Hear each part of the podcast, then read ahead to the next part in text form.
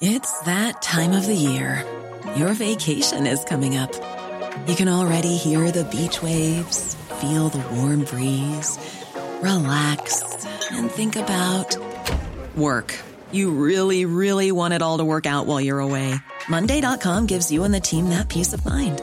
When all work is on one platform and everyone's in sync, things just flow wherever you are. Tap the banner to go to Monday.com.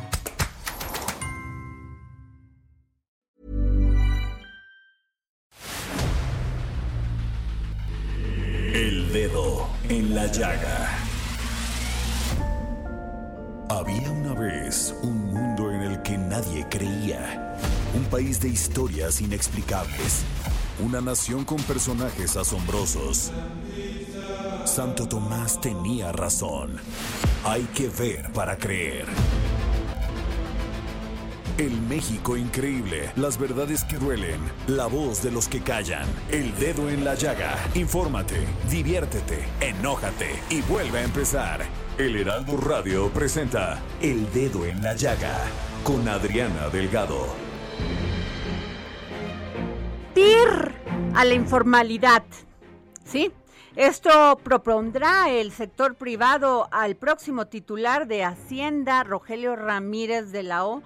Y destacaron que si bien la austeridad es oportuna, el gasto debe priorizar la inversión pública productiva en proyectos de impacto económico y social para que sea el vínculo que detone la inversión privada.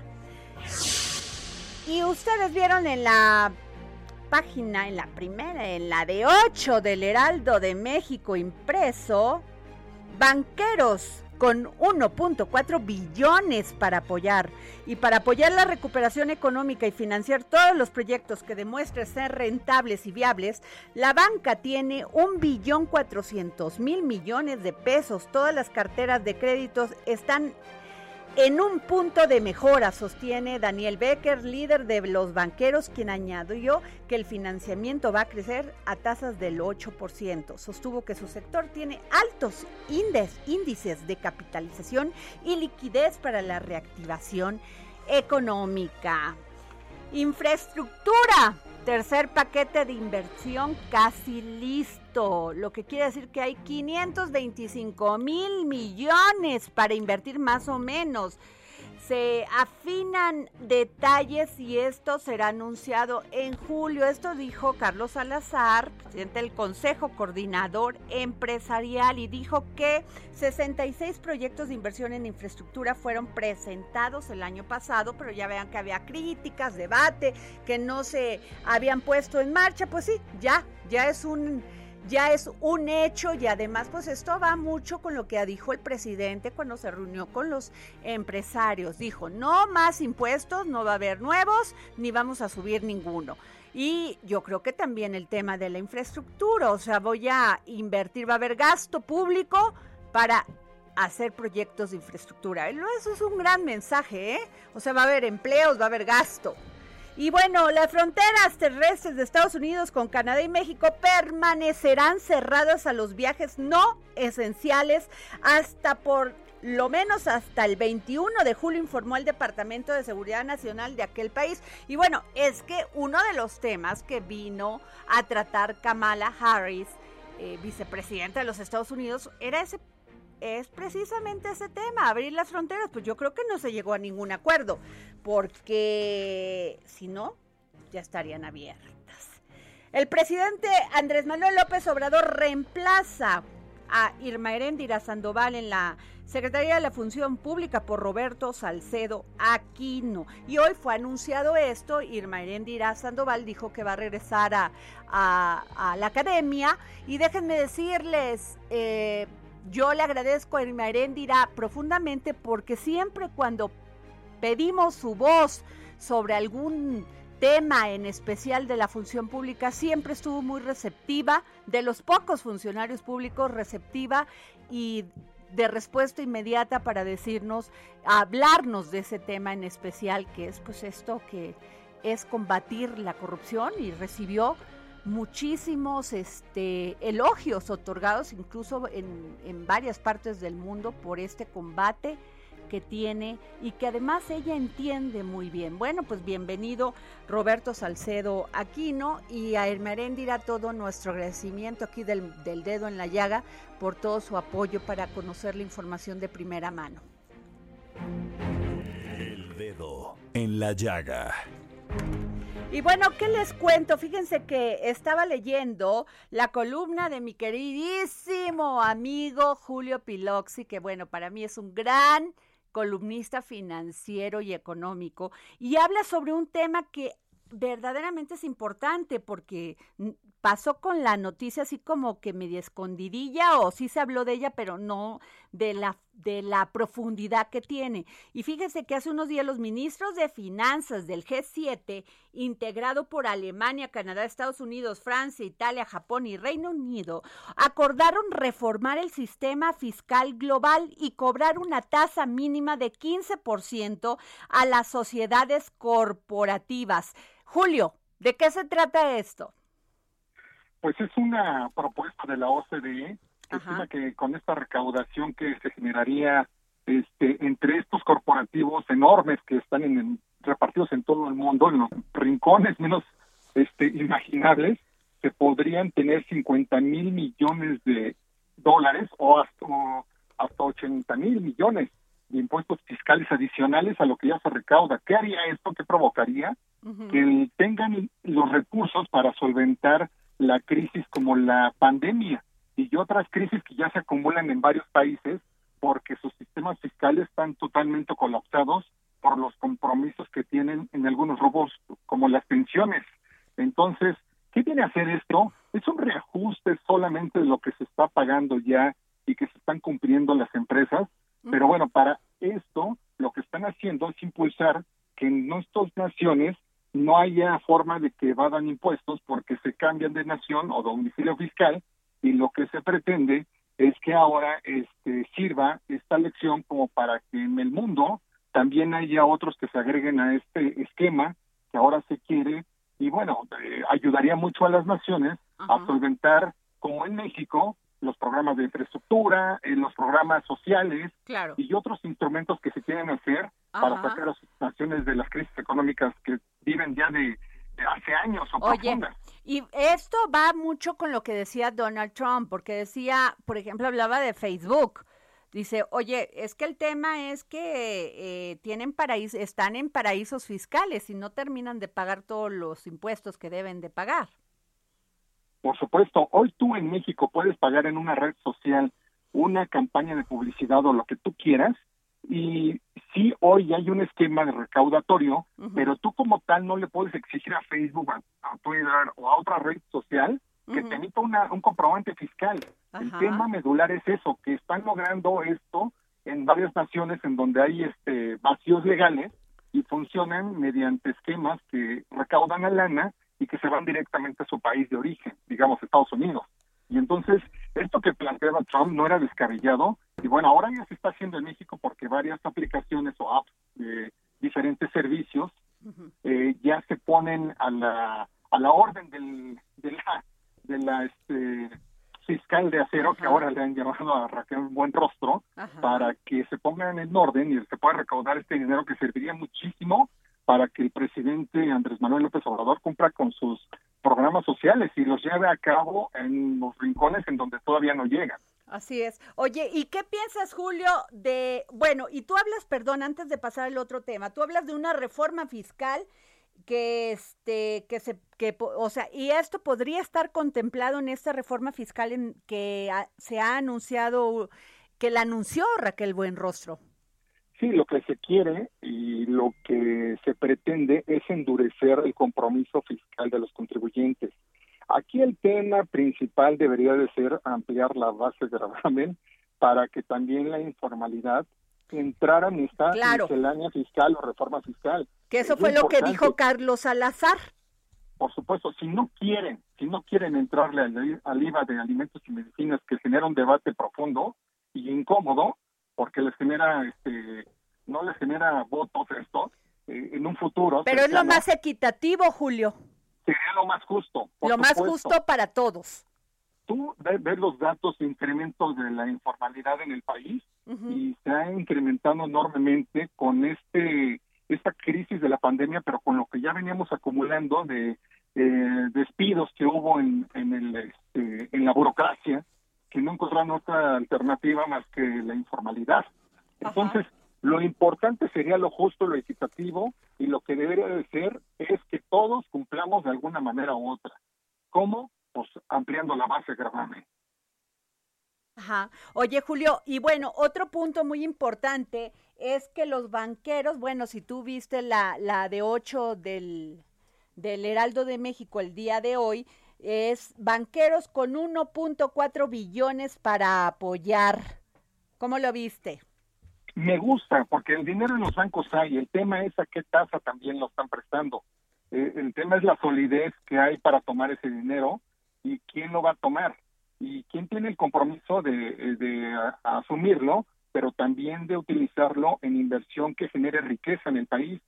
El asunto aquí es que para los proyectos que se quieren, ellos también, los empresarios, quieren ver certidumbre en lo que están invirtiendo. Quieren ver Estado de Derecho, que se respeten las reglas del juego, que haya transparencia en lo que se dice desde una mañanera hasta lo que se dice en una ley y lo que se determina después de ejecutado el proyecto. Entonces, el problema no es que no haya dinero, hay recursos y muchos, pero lo interesante aquí es a qué tasa y sobre qué compromisos estás asumiendo el riesgo también. Claro. Eso es lo más fundamental, que se, o sea, la reciente reunión con los empresarios, que ahora vemos que ya se convirtieron en aliados, y ahora el mensaje va hacia la clase media, entonces ahí es donde no termina de gustar. ¿Por qué?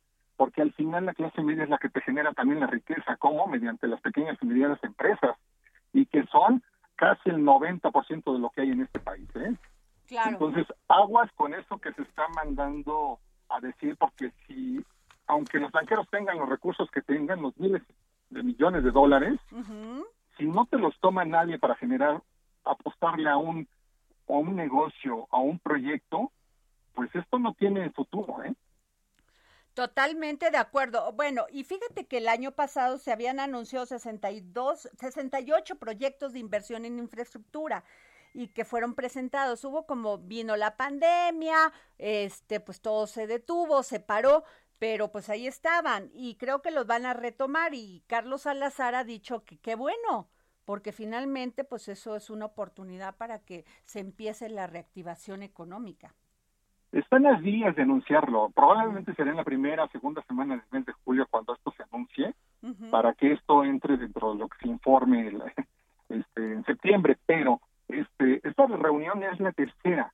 Lo importante aquí es el mensaje que se les dijo a los empresarios, oigan, ya no va a haber impuestos, ya no vamos a generar este adversión hacia, hacia ustedes, hacia lo que hagan o inviertan, pero yo regreso al mismo punto, puede haber otras 10 reuniones, pero si estos proyectos que se anuncian para puertos, carreteras, ferrovías, agua potable o energía, no se respetan las reglas del juego, no hay transparencia en la entrega de estos recursos mediante licitaciones abiertas, el punto va a ser hacia dónde queremos ir y cómo, porque nuevamente va a haber este va a haber un incremento en la economía, pero por la inercia que va a traer Estados Unidos. Nos va a jalar Estados Unidos, o sea, la inercia que va a traer fuerte Estados Unidos se va a ver por ahí de finales de año, principios del próximo, y va a jalar muy bien, pero no es lo que se quiere, o sea, no es no necesitamos que lleguen millones de remesas a, México cada mes, sino lo que queremos es que se genere riqueza. ¿Y cómo? Pues mediante proyectos interesantes que tengan confianza a los empresarios de invertir, generar empleos, pero también que haya certidumbre de las reglas del juego. Claro. Pues sí, definitivamente es eso. Eh, y además otro punto, oh, Julio, un minutito más. Eh, sé que anda siempre muy ocupado y con una agenda importante, pero bueno, ya se, este, se supone que Kamala Harris vino a negociar el tema de abrir las fronteras y luego también vino el del FBI, todo el tema, pero pues nada, que se abren. Algo que dijo importante Arturo Herrera cuando estuvo en una videollamada y que después en una mañanera ya tuvo que cambiar el tono, fue el de la vacuna. Sin vacunas no hay garantía de que una economía. No, pues no nos quieren, sin vacunas no nos quieren en ningún lado, sencillamente. Sí, exactamente. Precisamente esta extensión ya se está dando hasta el 20 de julio, creo 21 de julio nuevamente, porque no hay una solidez en el ritmo de vacunación que se está haciendo en la frontera. Y ese riesgo va a seguir impidiendo que haya un flote, una reactivación de la economía de ambas naciones. ¿eh? Pues muchas gracias, Julio Pilopsi. Como siempre, muy interesante tu punto de vista. Gracias, querido amigo. Un gran abrazo con todo cariño y amor. Gracias.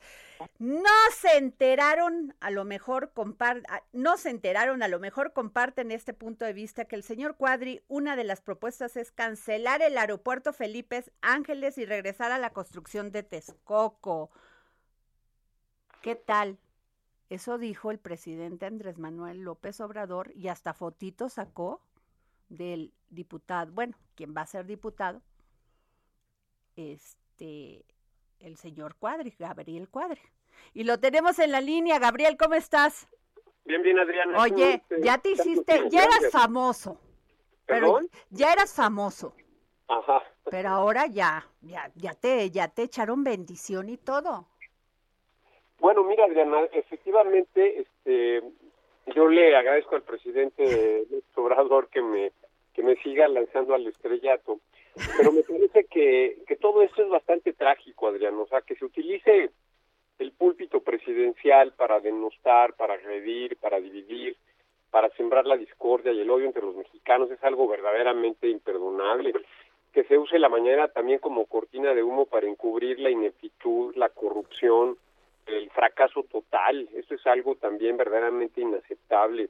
Y que se use la mañanera también como pues un instrumento y una un ejercicio narcisista de construcción autocrática, de una autocracia, o sea, es, es increíble que, que, ocurra eso en nuestro país y es muy triste que el presidente de la República utilice su tiempo, bueno, lo desperdicie, lo derroche en este tipo de cosas.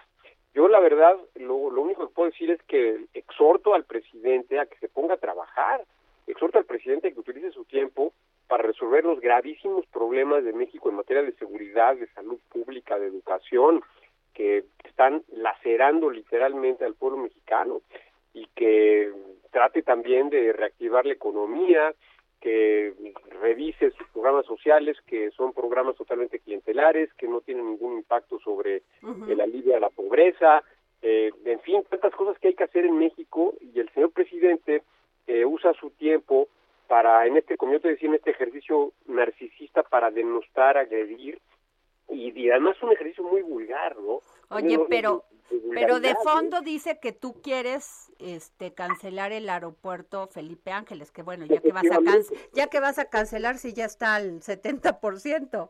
Y, y, la construcción de y, y, regresar a la construcción de Texcoco, ¿eso es cierto? Así es, Adriana, porque Pero si tú quieres regresar a eso?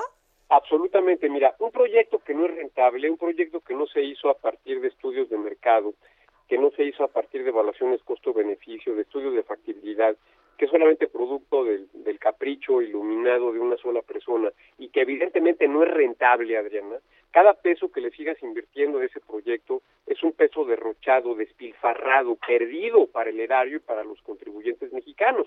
Entonces, entre más pronto podamos cancelar ese proyecto que no es productivo, que no es rentable, y volvamos al proyecto de Texcoco, que era un proyecto rentable, productivo, que implicaba la generación de muchísimos empleos, que implicaba darle a México una posición prominente como un hub aeronáutico en, el continente americano, que era, todo un proyecto de desarrollo regional, uno de los grandes eh, aeropuertos que había en construcción en el mundo. Yo creo que eso es, eso es absolutamente fundamental, Adriana. Igual con el tren Maya, no, no va a ser rentable nunca, va a ser un hoyo negro para las finanzas públicas, una pérdida permanente. Lo mismo la refinería de Dos Bocas, o sea, son proyectos que por más avanzados que estén, como no son rentables, como son ocurrencias absurdas, cada peso adicional, que cada peso marginal o cada, digamos, este, eh, erogación marginal que se hace en estos, en estos proyectos es tirar el dinero literalmente a la basura. Entonces hay que pararnos cuanto antes.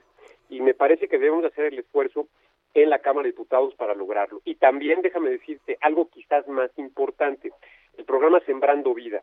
Es un programa absolutamente clientelar de compra de votos en el campo y que está siendo devastador para la biodiversidad, para los eso Sí, eso sí es cierto, y ahí están las cifras, ahí están, las cifras. Son, solo, son más de 150 mil hectáreas deforestadas por Sembrando Vida en estos dos años, Adriana. Es increíble, no es un programa que no tiene ni reglas de operación adecuadas, que no tiene georreferenciación de parcelas, que no tiene monitoreo, seguimiento, evaluación, que no sabemos que es una danza, es una quelarre de corrupción y de, y de, y de digamos, de derroche y despilfarro de los recursos públicos. Eso hay que cancelarlo de inmediato. Y todo ese dinero que son 28 mil millones de pesos, Adriana, redirigirlo para reconstituir a la Semarnat, a la Comisión de Áreas Naturales Protegidas, a la Comisión Nacional Forestal, a la Profepa, a la CONAVIO, para reconstruir la política ambiental mexicana que ha sido destruida y desmantelada por este gobierno, Adriana. Pero, eh, Gabriel, tampoco se había hecho algo en sexenios pasados. ¿eh? O sea, el tema, yo entiendo que gran parte de esta decisión del aeropuerto, de Texcoco y todo esto, es la gran corrupción que había. ¿Tú qué piensas? Pues que es absoluta mentira, Diana. Si hubiera corrupción ya lo hubiera denunciado el presidente. Y solamente calumnia, solamente difama y no ha presentado una sola prueba ni un caso de corrupción en el, en el tema del aeropuerto. Entonces, simplemente él acusa con la finalidad de, de destruir instituciones. Lo mismo hizo con el sistema de distribución de medicamentos, lo mismo hecho con una gran cantidad de, instituciones que teníamos, de las cuales los mexicanos nos sentíamos muy orgullosos, y que les ha ido destruyendo una por una de una forma verdaderamente frenética, sin aportar ninguna prueba de corrupción. Y esto verdaderamente es inaceptable, Adrián, absolutamente inaceptable. Si hubo corrupción en Texcoco, que lo demuestre y que se castigue a los responsables, pero que no por eso cancele irracionalmente, de una manera totalmente caprichosa, onerosa, costosa para el pueblo mexicano, un proyecto emblemático del siglo XXI. Ahora, ¿cómo ves esto que dijo también el presidente? Que yo sostengo que fue muy fuerte la campaña de manipulación, la guerra sucia, sobre todo en la ciudad, y, y muchos ni supieron por lo que votaron. Pues mira, es guerra sucia de él. La, la, la guerra sucia es la que la que practica y lanza todos los días el presidente desde su mañanera. Eso es guerra sucia. Utilizar el poder de comunicación de la presidencia de la República para denostar, para dividir, para, para, para injuriar, para mentir, para decir mentiras todos los días, Adriana. Eso es guerra sucia. No el que la sociedad civil se organice, que haga redes, que transmita mensajes por WhatsApp, por redes sociales, que salgan a votar, que la gente se inscriba como representantes de casillas, que es lo que pasó en la Ciudad de México. La gente se movilizó, las clases medias se movilizaron. Yo lo vi en Coyoacán. Yo gané en Coyoacán eh, por dos razones fundamentales. Porque gran parte de las colonias populares votaron por mí, Adriana, y porque casi todos los miembros de la clase media coyoacanense votaron por mí, por eso ganamos en Coyoacán. Entonces, insisto, la guerra sucia es la que ejerce, la que practica el presidente de la República desde la mañanera y desde todas sus acciones para denostar, descalificar, destruir, incordiar, dividir a los mexicanos. Eso es la verdadera guerra sucia, Adriana. Pues muchas gracias, Gabriel Cuadri, gracias por tu opinión y por tomarnos la llamada para el dedo en la llaga. Al contrario, Adriana, te mando un fuerte abrazo y mil, gracias. Gracias. Voy a ser muy claro, esta transmisión va a ser única, va a ser la transmisión más épica que hayamos hecho, es una transmisión innovadora y todo gracias al, e-, al equipo de deportes en México que está aquí. Estas palabras fueron las que dijo Benjamín Salinas Sada cuando presentó el pasado viernes lo que será la oferta de contenidos y cobertura televisiva y multiplataforma de TV Azteca para llevar a los hogares de todo México los Juegos Olímpicos Tokio 2020 que iniciarán el 23 de julio y fiel a su tradición con lo mejor de cobertura y transmisión de los grandes eventos deportivos. TV Azteca una vez establece marcas y en, una presentación por demás olímpica y bajo el lema El oro es nuestro, hizo gala el pasado viernes de lo que será su gran despliegue de talento, recursos humanos y técnicos. Y bueno, y hablando de TV Azteca, no se pierda usted el próximo sábado a las siete y media, la tercera parte, bueno, es el segundo capítulo de la saga Mujer, Guerreras de la Libertad, o sea, yo mujeres, pero pues, sí son mujeres, ¿verdad? Es un, es un documental de Azteca Documentales que entrevista a más de 30 mujeres que nos dan a conocer sus, pues todo lo que han pasado en lo complicado y en lo complejo que es dedicarse a esta tarea tan maravillosa, pero a veces tan difícil que es el periodismo. No se lo pierda el próximo sábado a las siete y media por ADN 40. Nos vamos a un corte. Yo soy Adriana Delgado Ruiz y regresamos aquí al dedo en la llaga.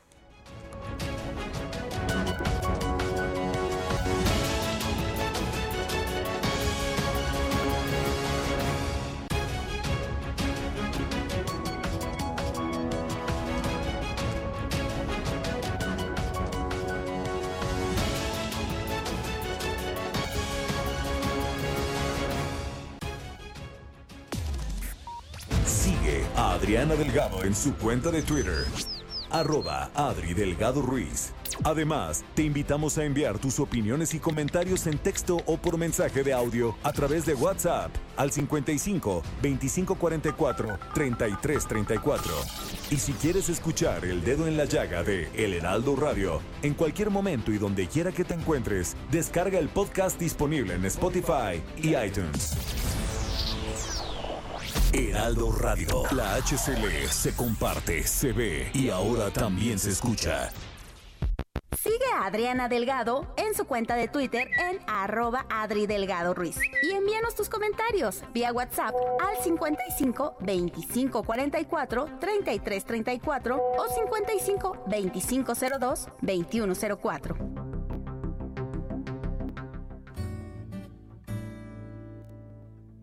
Es de noche y está haciendo frío.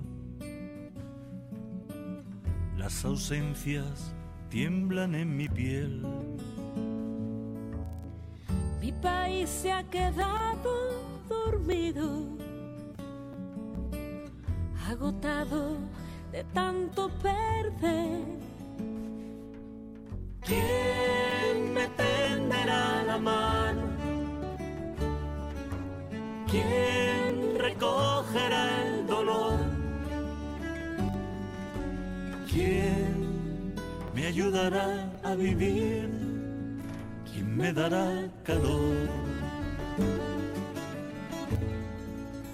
¿Quién me dará calor?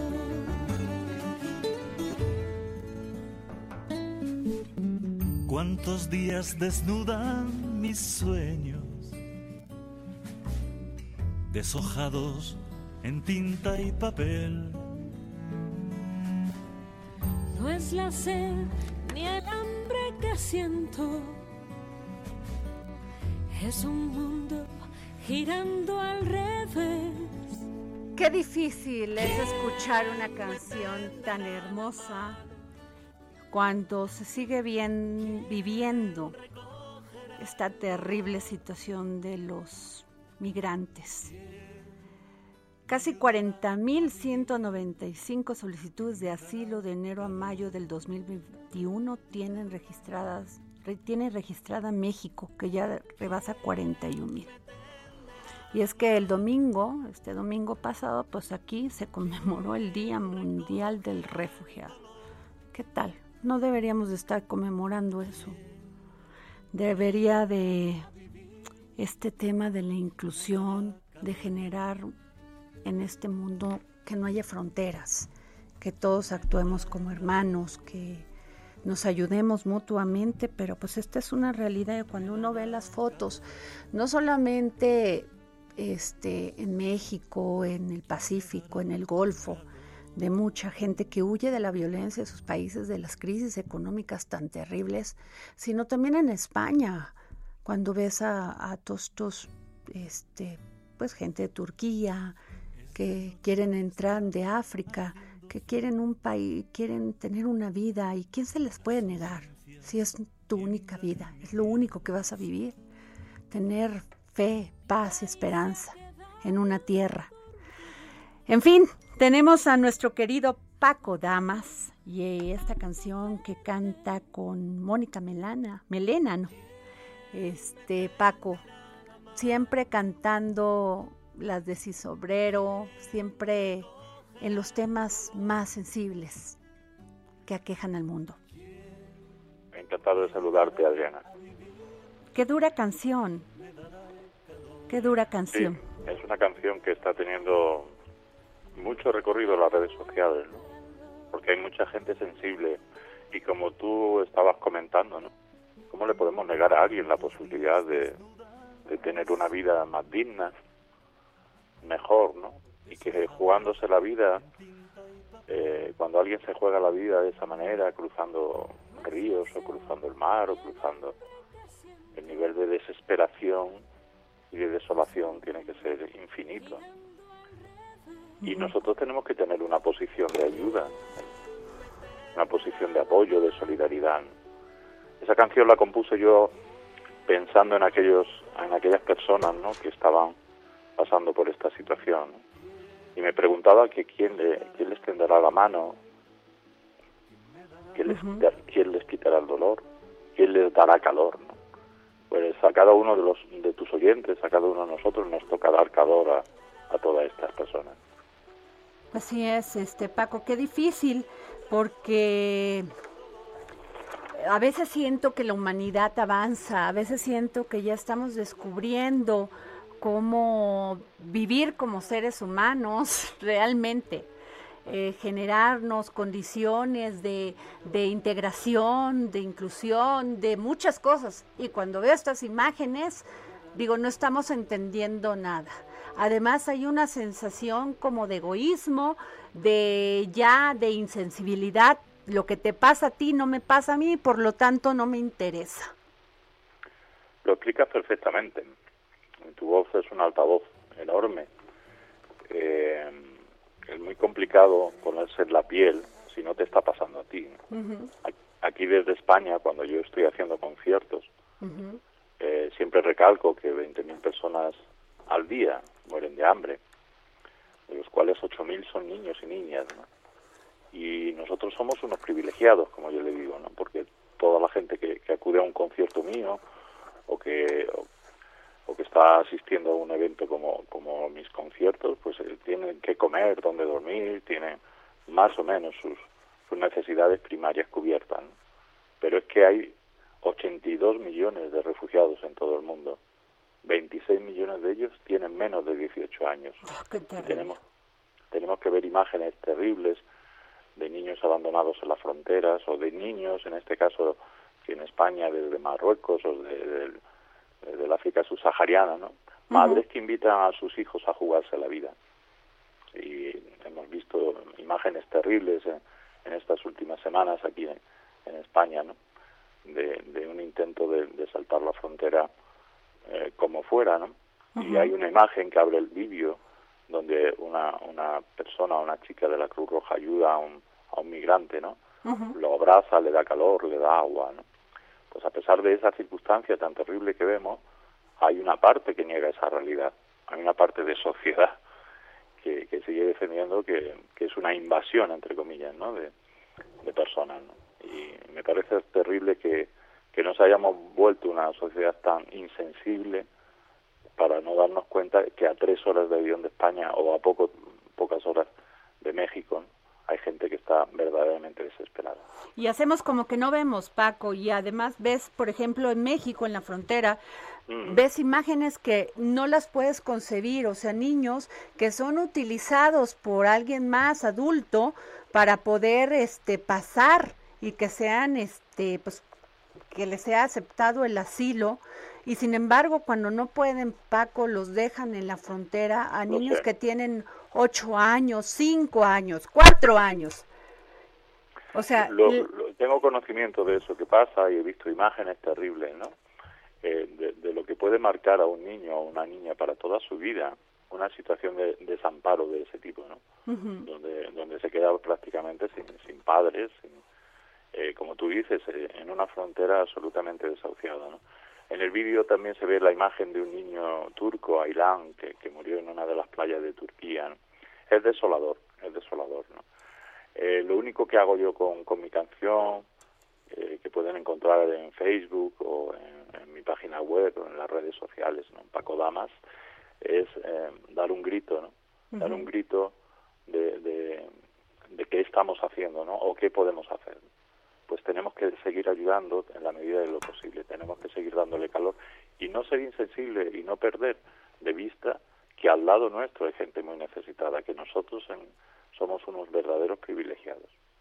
Así es. ¿Qué, ¿Qué hemos hecho mal, Paco? ¿Qué hemos hecho mal en nuestros países? ¿Qué han hecho mal en estos países, ¿por qué seguimos teniendo esta terrible división, diferencia? A veces cuando yo escucho a un líder de algún país, algún presidente, o sea, hablar de, de las divisiones, de las clases, de, de esto, híjole, digo, no saben el daño que le están haciendo, porque me queda claro, por ejemplo, en Alemania, cuando vino después de todo esto que vivieron la Segunda Guerra Mundial, eh, tan terrible, tan agonizante, eh, dejaron entrar a, a, los a inmigrantes turcos para que les ayudaran con tareas que ellos no querían hacer. Y gracias a eso, pues el país volvió a echarse todo para adelante, o sea, creció.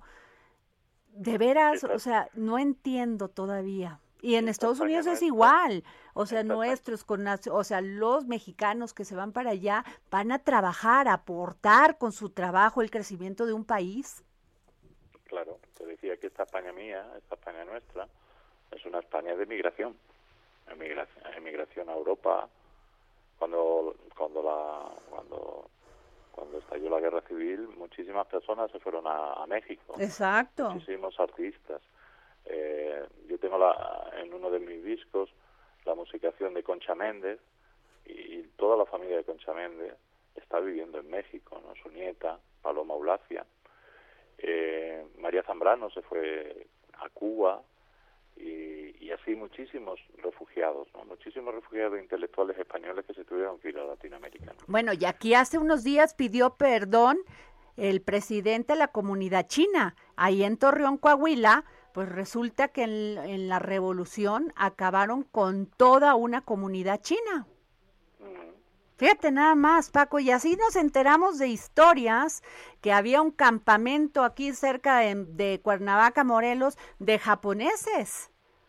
O sea, un campo de, de concentración. O sea, imagínate, o sea, realmente es espantoso las, lo terrible que podemos comportarnos por ideologías, por temas políticos contra otro ser humano. Mm, siempre que hablo contigo me congratula tanto tus palabras porque estamos en una línea de trabajo muy parecida, en una línea... Eh, algo hemos hecho inmensamente mal cuando hoy se van a gastar cuatro mil millones de dólares en armas Fíjate millones de dólares en armas en un día. Entonces, mm, mientras hay millones de personas muriendo de hambre, evidentemente lo que no podemos hacer es callarnos. Lo que tenemos que seguir, bueno, en mi caso como artista es levantando la voz, sensibilizando a través de mis canciones y tú en ese altavoz maravilloso que tienes en el Heraldo Gracias. pues eh, seguir seguir diciendo qué hemos hecho tan mal y cómo podemos ayudar y cómo podemos aportar algo. ¿no? porque si, si algo podemos hacer en esta vida es aportar, aportar ideas, aportar cariño, y yo que estoy en un escenario donde muchas personas en mi país nos siguen, eh, lo que hago es intentar sensibilizar y gracias a Dios hay mucha gente que, que toma conciencia de unas realidades que a lo mejor en el día a día se nos olvidan. Paco, y mira, también te invito porque hablando de esto que hay que visibilizar las, los temas, no quedarnos pues callados nada más sin aportar nada. Yo creo que todos venimos a este mundo con una misión y una de esas misiones debe ser primero ser buena persona, tener buenos sentimientos y ayudar a los de a los que más lo necesitan y no lo digo en una de dientes para afuera, sí lo creo, Paco, porque además así generas todo un esquema de de este cadena de valores. Yo no consigo montarme en un escenario si no es para transmitir algo más, ¿no? Así es. Para hacer canciones de amor y canciones canciones que todos sabemos que están en las listas eh, de éxitos. Eh, ya hay gente que hace esas cosas, ¿no? Yo no consigo montarme no consigo montarme en un escenario o hacer una gira como estoy retomando, gracias a Dios, después de siete meses sin, sin poder hacer ningún concierto, ¿no? No, no, no concibo si no es para transmitir, ¿no? Ayer o antes de ayer estaba en un concierto en Madrid y alguien, cuando terminé el concierto, se me acercó. Eh, por lo visto vio el concierto eh, desde lejos. ¿no? Dice, no te conozco de nada, pero me has hecho llorar. Y llorar de emoción.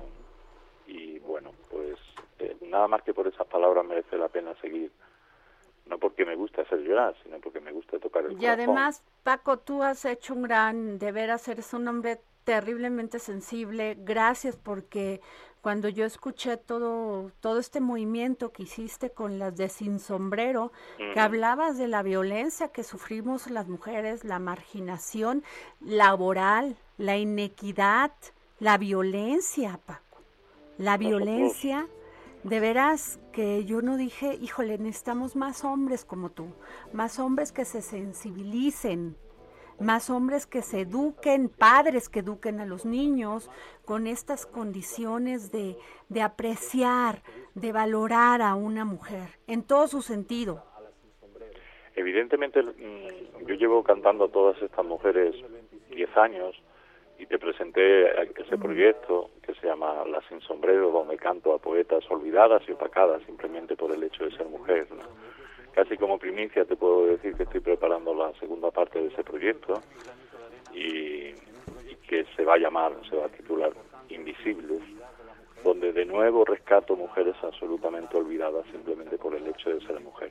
Así es. Y, y tengo una vocación educativa porque si realmente algo puede ayudarnos a solucionar que en España en estos momentos, a día de hoy, 21 de junio, van 20 mujeres asesinadas. 20 mujeres asesinadas. Llevamos 1.098 mujeres desde el año 2003. Una lacra, una pandemia, ¿no? Pues en la educación está la base, ¿no? Porque hay que educar sobre todo a los, a los niños, a los varones, ¿no? Que ejercen esa violencia. Que una mujer no es propiedad privada de nadie. una mujer es eh, una persona libre, que todos debemos de convivir con las personas en pareja, si decidimos que sea así, pero convivir en plena libertad. Así es. Y eso es. Paco, damas, de veras es un placer hablar contigo. Estás en, en Madrid en este momento, ¿no? Estoy en Granada. En Granada. En Andalucía. En Andalucía. Muchísimas gracias, Paco Damas. Te enviamos todo nuestro corazón y nuestro agradecimiento. Te mando un abrazo fuerte, gracias por tu sensibilidad y por tu compromiso social. Muchísimas gracias. Hasta luego. Adiós. Ay, escuchen esta canción de Paco Damas, las de Sin Sombrero van a sensibilizarse sobre los temas de la violencia contra las mujeres. Y bueno, nos vamos a otro tema. Tengo a Roberto San Germán, conductor de deportes. Roberto, el equipo femenil de tiro con arco se clasificó a los Juegos Tokio. Sí, ¿qué tal? ¿Qué tal? ¿Qué tal, querido? Pues buenas tardes, buenas tardes a todos. Aquí es lunes y sí, el equipo femenil de tiro con arco recurvo ayer ganó y ganó además medalla de oro en el evento donde estuvo y con esto se clasifica a los Juegos Olímpicos de Tokio. Ahí las vamos a tener a estas mujeres que la verdad son muy buenas, Alejandra Valencia, Aida Navila Román y Ana Paula Vázquez se coronaron en Francia, le ganaron a los Estados Unidos, primero le ganaron a las italianas y con eso lograron pasar a la siguiente ronda y clasificar a Tokio. ¡Bravo las mujeres! ¡Bravo, bravo! ¡Qué garra, qué voluntad! Sí, las mujeres están haciendo muy bien porque no nada más fueron ellas ayer, sino también Dafne Navarro, otra gimnasta mexicana, en la modalidad de tumbling o catre, elástico.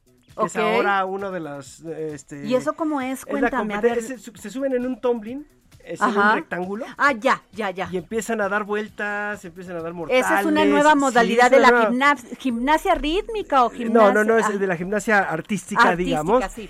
Ella está ahí y es la primera vez que tenemos también una representante en esa mm, modalidad y esta mujer lo logró también y entonces ya tenemos a otra dama en los Juegos Olímpicos, esto lo hizo también Dafne Navarro ayer y entonces ya México por primera vez en su historia va a llevar en todas las disciplinas de gimnasia representantes. Wow, qué, qué, qué padre. y además en esta en esta disciplina porque ya se ya se veía venir que estábamos estábamos ¿qué, qué cuál ha sido el tema del éxito ahí? La disciplina, les han dado presupuesto, les han apoyado, ¿qué? A ver, seamos serios en el caso ese, porque no hay un apoyo. Mira, la gran mayoría de los deportistas necesitan tener a la familia y buscar cómo conseguir recursos para poder entrenar. Queda claro. ¿Por qué? O sea, si fuera por el gobierno, cero, Ah, no. cero No, apoyo. no, no, a ver, a ver. No como en otros países como en Rusia, en China, Ah, en Japón. No, No, no, no, a cero. ver, e- eso Qué mal. no lo tenemos porque aquí hay que recordar que vienen muchos problemas. Tenemos un Comité Olímpico Mexicano, pero tenemos una CONADE. Y ahí es donde viene todo el problema, porque la CONADE es la que va a bajar el dinero, ¿sí? Por medio del gobierno y se la va a repartir. Oye, pero ¿por qué sigue existiendo la CONADE? La verdad, no te quiero meter en política, pero neta, o sea, cada vez que hablo de mal deporte, de mal, eje- mal disciplina, de mal, eh, siempre sale la CONADE. Ay, mira, ¿Qué es te que... digo? De, es- de corrupción, CONADE. Pues, de mira. eso, CONADE. Es que te voy a decir qué es lo que sucede. Eh, eh, hay que ver, quitaron hace poco todos, ahora sí que todo lo que había para los deportistas, todo lo que había para todo, ¿no? Que todo el mundo se quejó. Sí, eh, porque todo el mundo decía que ahí era donde se robaban el dinero, ¿no? Porque no te llegaba a ti directamente, No. sino que le llegaba a una federación y esa federación lo repartía Como le daba la gana. como le daba la gana. Ajá. Entonces, pues les quitaron todas las ayudas del gobierno, ¿no? Estas famosas ayudas y se las dejaron, ahora sí que se las quieren dar, ya te llegan a ti directamente en una tarjeta, digamos, ¿no? A ver, a ti te voy a dejar 100 pesos diarios. Ok, bueno. Pero tampoco te alcanza, porque también nos falta mucho fogueo. Y no hay espacios. ¿Dónde hay vas espacios. a dónde dónde dónde vas a entrenar gimna- gimnasia rítmica? ¿En qué Ah. espacio así bien instalado? No, no, no tenemos. A ver, no tenemos. Si, si tú lo quieres ver, ¿cuántos gimnasios tenemos No. para hacer eso? Es casi imposible en la Ciudad de México. En la Ciudad de México. tristeza ¿Te vas a otro estado? eso. ¿Tú crees que en Hidalgo? ¿Tú crees que, no sé, en Tlaxcala, en, en Durango, en otro lugar van a tener las instalaciones? Pues no, tienen que venir y tienen que venir al CEDOM Gastando dinero, o sea, y eso lo paga sus padres. Muchas veces sí, al principio les pagan, luego pueden conseguir patrocinios, puede ser que también el Comité Olímpico les dé una ayuda, la CONADE les dé una ayuda, pero cuando tienes que salir y tienes que foguearte con los mejores del mundo, ahí es donde vienen los problemas. ¿Por qué? Pues porque no tienes una preparación para poderles competir. Por eso no somos top. Y que tenemos para todos los deportes, ¿eh? Hay mucha calidad en México. El problema es que no podemos porque pues tampoco hay el dinero o no se entrega el dinero como debe de ser. Tú en Estados Unidos, tú vas y es impresionante cómo tienen infraestructura desde chiquititos. No, pues los becan en, la- en las universidades. no, Dicen, este eso. va a ser bueno, órale. Te voy a platicar cómo lo hacen en la natación. Ajá. Tú vives en una colonia en California, vamos a poner en San Diego. Tú vives en, Lexi- en Lexington, ¿no? Que es una colonia. Perfecto, ahí hay una alberca. Metes a tu hijo a entrenar. Los primeros entrenadores son los papás de los niños. Ese niño lo empiezan a ver. Pero tu primer dinero que te entrega es la marca Espido, la de los trajes de baño, las gorras. De entrada. Y todo.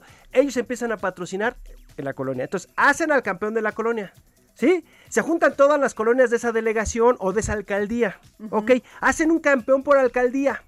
Luego ese campeón de esa alcaldía compite contra todas las alcaldías del condado o de la ciudad. va fogueando. Y se va fogueando. Cuando el niño este ya tiene 15, 16 años, ya compitió a nivel nacional No, bueno. con los mejores de todos Estados Unidos.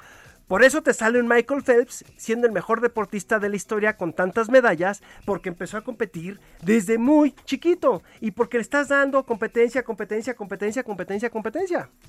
Me queda clarísimo. Tenemos dos minutos y medio porque me podría pasar todo de un programa y hay que hacer un programa de los Juegos Olímpicos. Ah, no. Quiero pedírtelo. ¿no? Hablar de cada uno. Y este, pues, de este, a ver.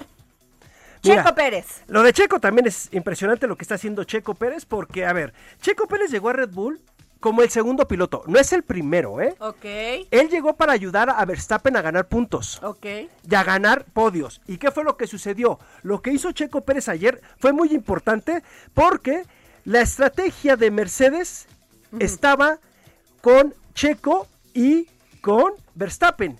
Cuando cambia la estrategia y Checo Pérez aguanta toda la carrera con una entrada a los pits, Ajá. a Mercedes se les acabó y la estrategia dijeron, oh, Oh. cielos, este cuate nos cambió todo. Verstappen entró dos veces, en la segunda entra, le cambian los neumáticos, puede alcanzar a Hamilton.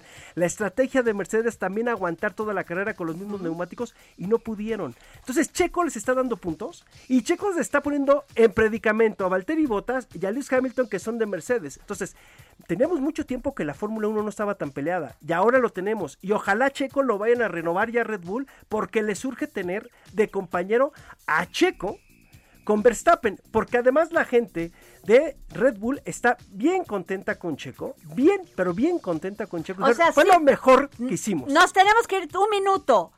Sí podemos. Claro. Y ahí está Checo, lo está demostrando. Checo nos dijo, aguántenme cinco carreras. En la sexta ganó Azerbaiyán. En la séptima tiene podio en Francia. Es la primera vez en la historia que un piloto mexicano tiene dos podios consecutivos, ¿eh? En Fórmula 1. No lo había logrado Checo, ya tiene 12 podios Checo. O sea, es el mejor piloto que tenemos en la historia. Muchas gracias, Roberto San Germán. La verdad es ti, un placer platicar contigo. Muchísimas gracias. Nos vamos. Hasta mañana. Nos vemos aquí para seguir poniendo el dedo en la llaga. Yo soy Adriana Delgado y nos escucha por la 98.5 FM del Heraldo Radio. Gracias.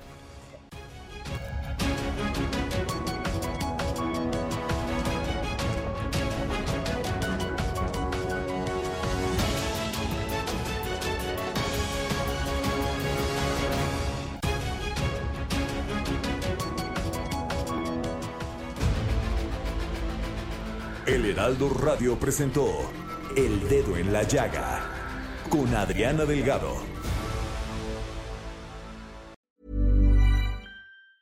Planning for your next trip? Elevate your travel style with Quince. Quince has all the jet setting essentials you'll want for your next getaway, like European linen, premium luggage options, buttery soft Italian leather bags, and so much more. And is all priced at 50 to 80% less than similar brands. Plus, Quince only works with factories that use safe and ethical manufacturing practices. Pack your bags with high-quality essentials you'll be wearing for vacations to come with Quince. Go to quince.com slash pack for free shipping and 365-day returns.